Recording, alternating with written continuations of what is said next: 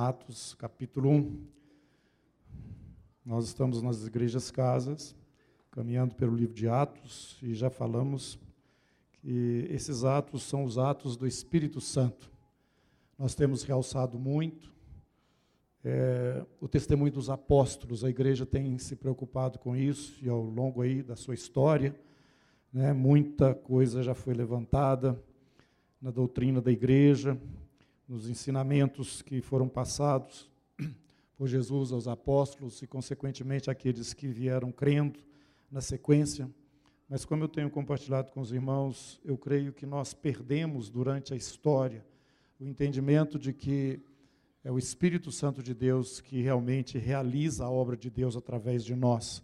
Quando nós não temos essa consciência, nós começamos a trabalhar as coisas espirituais na capacidade natural e nós não temos o mesmo alcance que é pretendido, né? Do que quando o Espírito é que, que move essas coisas e as realiza. Nós estamos aí no princípio, então, do livro, e eu queria voltar, voltar no verso 6 e lembrar algo, algo muito importante para os irmãos. É, nós temos, às vezes, a ideia de que, pelo nosso esforço, pela nossa capacidade, nós vamos fazer com que certas coisas ocorram. Algumas sim, a Bíblia nos fala, mas outras não. Nós não podemos controlar Deus através da nossa espiritualidade. Talvez você não entenda o que eu estou falando, mas não adianta você passar 40 dias jejuando, ou orar de 24 horas sem parar, ou então isso vai acontecer se eu fizer dessa forma. Vocês estão entendendo? Não, você não controla Deus. E é isso, é isso que eu quero que você perceba. Jesus está falando aqui, nesse versículo, para mim, ele é uma chave dentro do Novo Testamento. Quando os discípulos perguntam a Jesus: Chegou então o tempo para restaurares o reino a Israel, Senhor? Pelos profetas é agora, não tem mais nada para acontecer. Agora é o momento do reino ser manifestado aqui fisicamente. E Jesus disse: Não vos compete conhecer tempos ou épocas que o Pai reservou pela sua exclusiva autoridade. Então, irmãos, eu quero chamar a sua atenção a respeito disso. Deus tem os seus momentos. E às vezes a gente fica pensando que vai fazer Deus fazer um momento novo. Não, você não vai. Quando Daniel orava diante do Senhor, ele orava baseado numa revelação que o próprio Deus tinha dado. Ele leu na profecia de Jeremias que o tempo já tinha terminado. Então ele entra na presença do Senhor e começa a orar. Tempos e épocas específicos. Então nós temos de entender isso. Nós não vamos trazer um avivamento porque nós resolvemos que agora nós vamos mover o céu e fazer o céu descer. Não vamos. Não vamos. O que nós não aprendemos ainda e precisamos aprender é que nós temos que ter uma vida normal diante de Deus. Quando eu falo normal, é uma vida de dependência completa dele em todos os dias, em todos os momentos. E aprendemos com o apóstolo João aqui inspirado pelo Espírito Santo, que é muito simples. É crer em Jesus e amar o irmão e tocar o barco à frente. O sangue de Jesus nos purifica dos pecados que eventualmente ocorrem na nossa vida e podemos caminhar com a segurança no nosso coração, uma vida normal, irmãos. Mas nós ficamos mais preocupados com tantas outras coisas, achando que, é, entendendo ou fazendo essas coisas, e Deus vai, então, é, fazer uma, uma coisa sobrenatural aqui. Ele vai fazer sim dentro do espaço onde ele já nos revelou e que nós ainda estamos é, é, nos prendendo ou não nos liberando nas mãos do Espírito para que ele faça com que essas coisas venham à luz. Claro que muito de Deus nós não estamos experimentando, porque nós estamos freando a nós mesmos dentro daquilo que já nos foi revelado e mostrado para o Senhor e que nós ainda não usufruímos. Mas eu quero falar para vocês que esse momento da igreja aqui, a palavra de Deus nos falou que nos fala que era um tempo e uma época que o Pai reservou para a sua exclusiva autoridade. Dentro deste momento, o apóstolo Pedro nos fala na sua pregação aqui, ele vai se fazendo referência ao é, profeta Joel, no capítulo 2, versículo 17, acontecerá nos últimos dias, que, diz o Senhor, que derramarei o meu espírito sobre toda a carne. E ele menciona esse texto, mostrando o que estava acontecendo naquele momento, o Espírito Santo de Deus estava sendo derramado e este era um tempo específico de Deus que iniciava esse período chamado o período dos últimos dias. E nós sabemos também pela palavra de Deus que antes que venha e ocorra esse grande terrível dia, o Espírito estaria sendo derramado. E Jesus nos mostra quando ele fala no capítulo 24 de Mateus, 13 de Marcos e 21 de Lucas a respeito do seu retorno sobre as situações que estariam presentes no mundo nessa época. E nós estamos então vendo isso, vivendo os últimos dias dos últimos dias. Mas esse é um tempo de Deus. É um tempo em que o Espírito está sendo derramado e Deus programou para que assim fosse. E nós entendemos pela palavra profética, dentro do Novo Testamento, que antes mesmo que o Senhor volte, um grande mover de Deus estará acontecendo na terra e ele já começou. Tempo de Deus. Chegou a hora, irmão. Chegou a hora.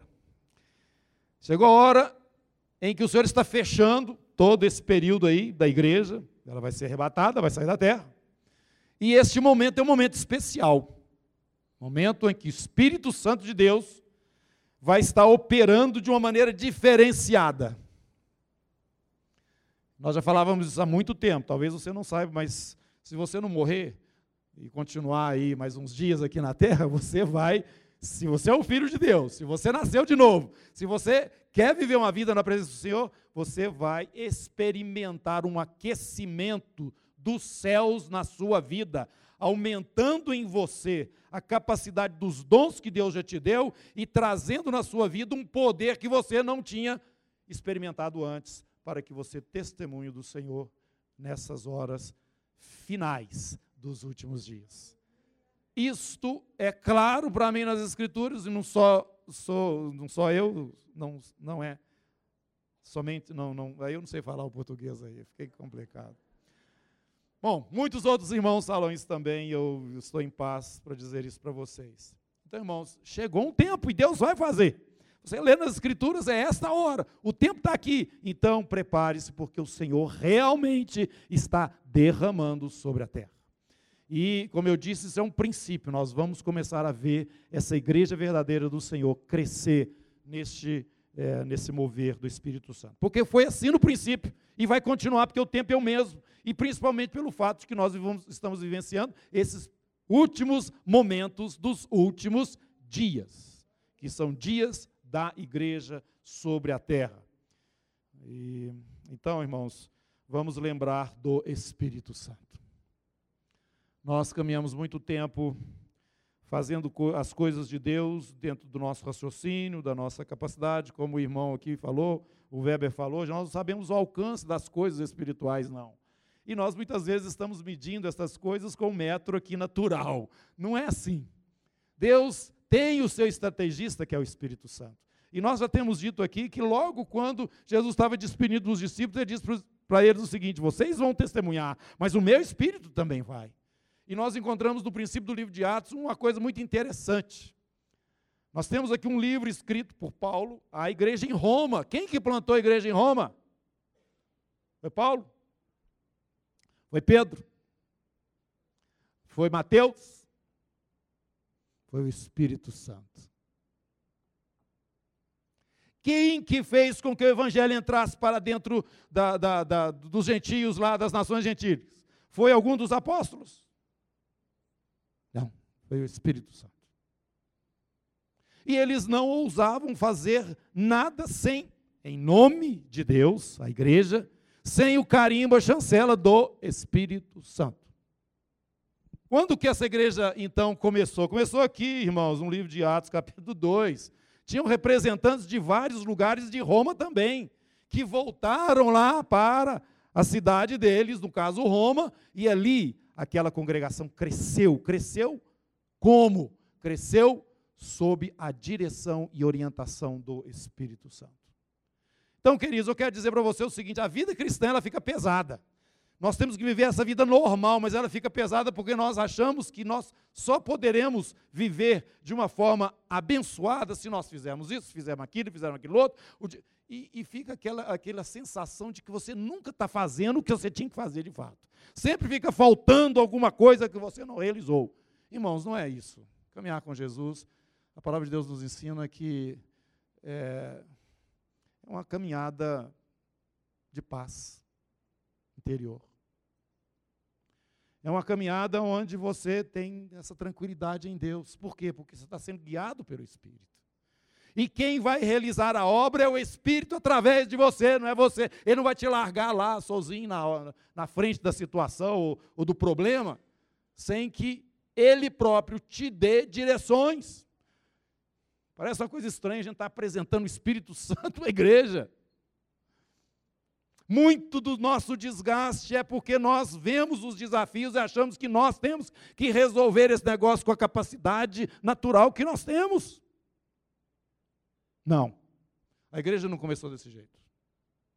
A igreja não começou desse jeito. Ela começou numa dependência completa do Espírito Santo de Deus. E nós temos que começar a entender que, principalmente nesses últimos dias, quando Ele já está nos chamando a atenção para estas coisas, a não correr na frente dele a não ter essa ideia de que nós, nós temos que nos virar, porque imagina se Jesus chega aqui e me pega do jeito que eu estou agora. O arrebatamento está chegando, hein, gente? Chegando. Mas como é que eu vou chegar lá? Viva uma vida cristã normal. O que é uma vida cristã normal? É uma vida em total dependência do Espírito Santo de Deus. Uma vida em que Ele está presente em todos os momentos, não é na reunião maior só não, e nem na reunião na casa só não, e nem na hora que o irmão abençoado está orando para você, não. Ele está andando com você o tempo todo. Ele quer realizar e trazer manifestação do reino de Deus no, no, no momento que você está vivendo, agora. Essa parceria, irmãos, nós temos que voltar a ter. Isso nós encontramos aqui no livro de Atos, e isso foi alguma coisa contundente. Vê aqui, é, no capítulo 2, versículo. É, Jesus fala: vocês não vão sair de Jerusalém, não. Vocês vão ficar em Jerusalém, vocês vão esperar até que do alto sejais revestidos de poder. E o Espírito Santo vem sobre eles, capítulo 2, verso 22, ajunta aquele tanto de gente, porque estavam falando em línguas, mas olha o que, que o Paulo falou aqui, o Paulo, desculpa, não, o Pedro, foi o Paulo não, Pedro.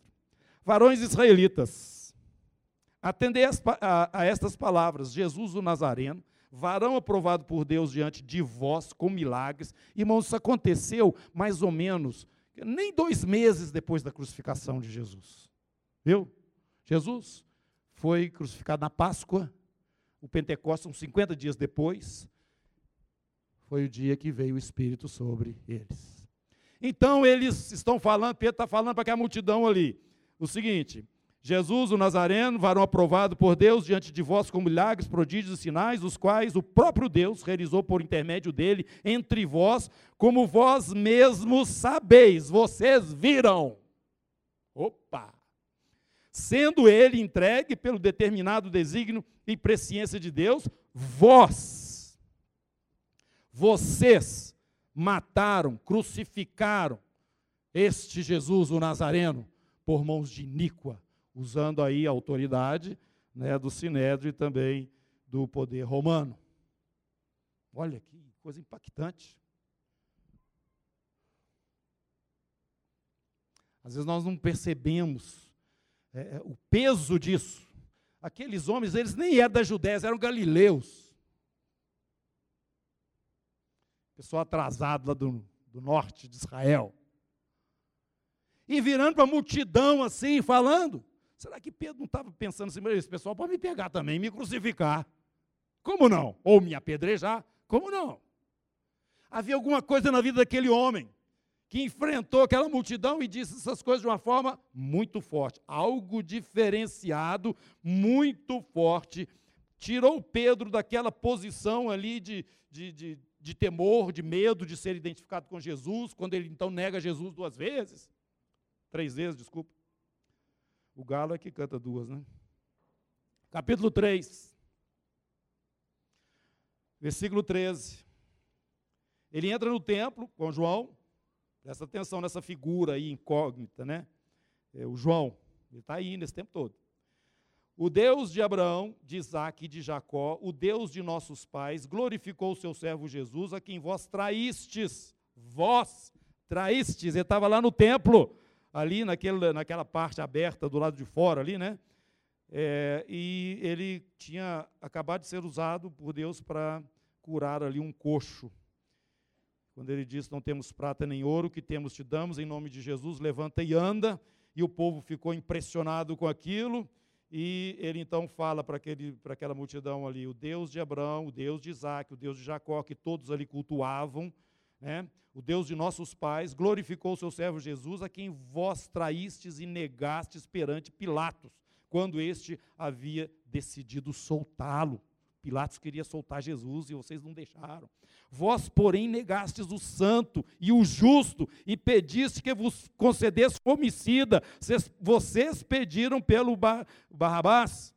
Dessarte, mataste o autor da vida, a quem Deus ressuscitou dentre os mortos, do que nós somos testemunhas. Você já leu o livro de Atos prestando atenção nisso? A palavra dele era contundente demais. Ele estava encarando de frente aquelas pessoas que tinham crucificado o seu mestre.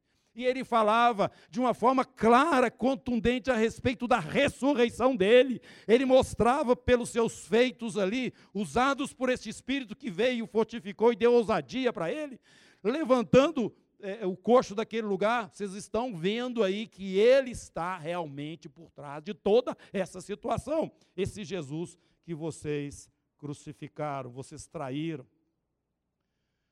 Logo as autoridades colocaram as mãos neles. Capítulo 4.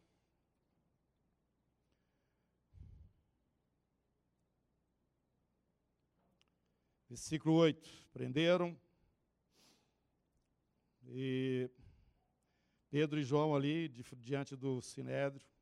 Verso 8: Então Pedro, cheio do Espírito Santo, lhes disse: Autoridades do povo e anciãos, vocês, autoridades, sinédrios, anciãos todos aí, visto que hoje somos interrogados a propósito do benefício feito a um homem enfermo e do modo como foi curado, vocês têm aí. Eu gostaria só de fazer um parênteses aqui. Eu já falei que o melhor lugar para a gente pregar é, no, é em velório, enterro. É o melhor lugar para você pregar. Porque ali não tem, não tem argumento, acabou. Ali botou um ponto final, se alguém está duvidando, está aqui o caixão. Você está vendo lá? Que é a sua história, a minha, de todos nós.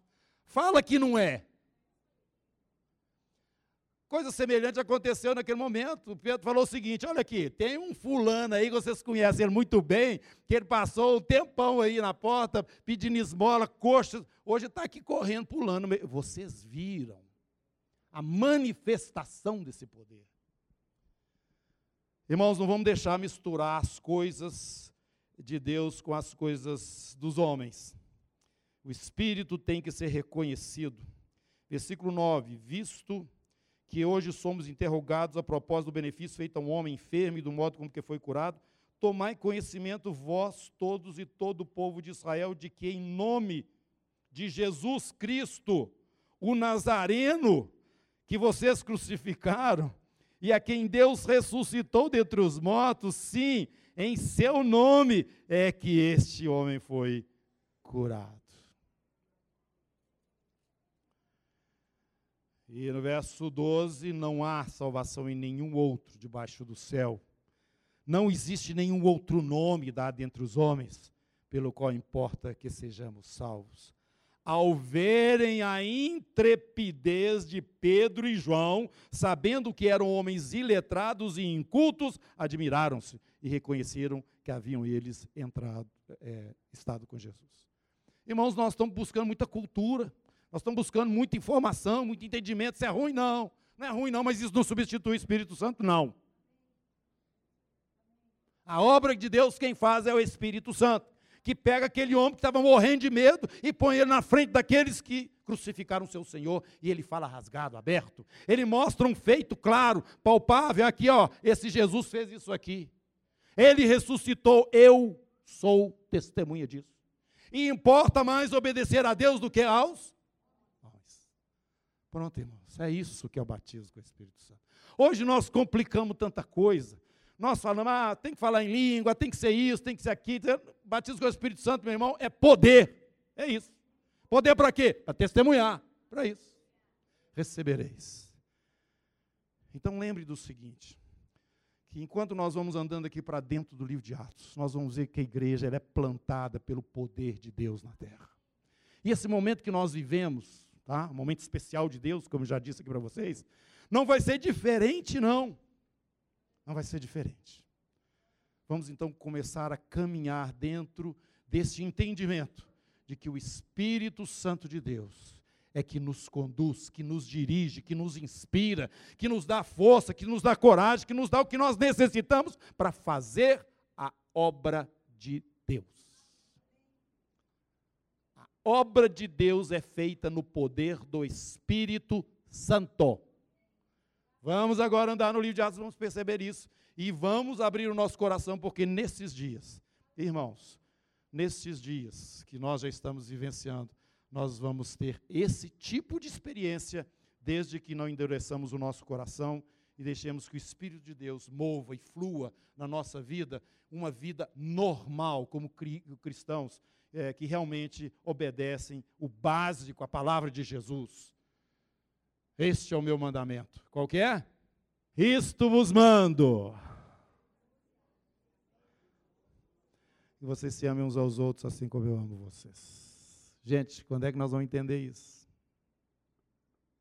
Isso é vida normal. Normal. Ah, eu preciso fazer aquilo, fazer aquilo. Não, Deus tem anjo. Ele tem muito anjo para fazer tudo o que quer. Fica quieto. Presta atenção no que o Senhor está falando. E que esse João, que é até um pouco incógnito aqui dentro do livro de Atos, ele pega essa história inteira e traz para nós essa revelação. Forte, irmãos. Isso é a vida normal. Não fica querendo fazer o céu, fazer o que você quer, não. Você que tem que fazer o que o céu quer na hora do céu. Viva uma vida normal diante do Senhor. E, os, e, as suas estações, e a sua hora, o seu momento, ele vem, ele vai acontecer, porque Deus já preparou para isso acontecer. E o principal deles é esse que nós já estamos falando. Estamos vivendo uma hora especial do Senhor sobre a terra. Vamos curvar as cabeças e vamos pedir ao Senhor para nos dar essa, esse entendimento. Pai eterno, eu quero te agradecer porque nós podemos ver aqui na, na Bíblia todo esse princípio maravilhoso quando o Senhor inspira né, aqueles teus servos ali que andaram com o Senhor três anos e meio, Senhor. E no final desses três anos e meio estavam fugindo, correndo, escondendo, Senhor. Porque a pressão era muito forte, era maior do que eles. O Senhor falou isso para Pedro, quando Pedro falou que ia até a morte. O Senhor disse: Não, você não vai, não, Pedro. Você não vai dar conta de fazer isso. Mas depois que o Senhor enviou o teu espírito, Senhor Deus, o Pedro virou um outro Pedro. E é isso que nós precisamos experimentar agora, Senhor Deus. Não que nós nos tornamos uma pessoa diferente daquela que éramos, mas, ó Deus, o poder do Senhor na nossa vida é diferenciado. Porque não é mais na força do nosso braço, é o poder do Senhor, é o teu Espírito em nós. Nós te suplicamos, Senhor, manifesta esta presença bendita, Espírito Santo, nós queremos que tu ocupes o teu lugar na nossa vida individualmente, na nossa vida como comunidade aqui, como parte do corpo de Cristo nessa cidade. Pedimos que o Senhor nos abra os olhos, que o Senhor nos dê esse entendimento dessa parceria que nós temos, é, a, nós abrimos, abrimos mão dela, Senhor Deus, por tanto tempo, por achar que a nós mesmos era devido esse trabalho sem a tua participação. Muito obrigado por compartilhar da palavra e que ela realmente nos desperte, Senhor. Em nome de Jesus. Amém.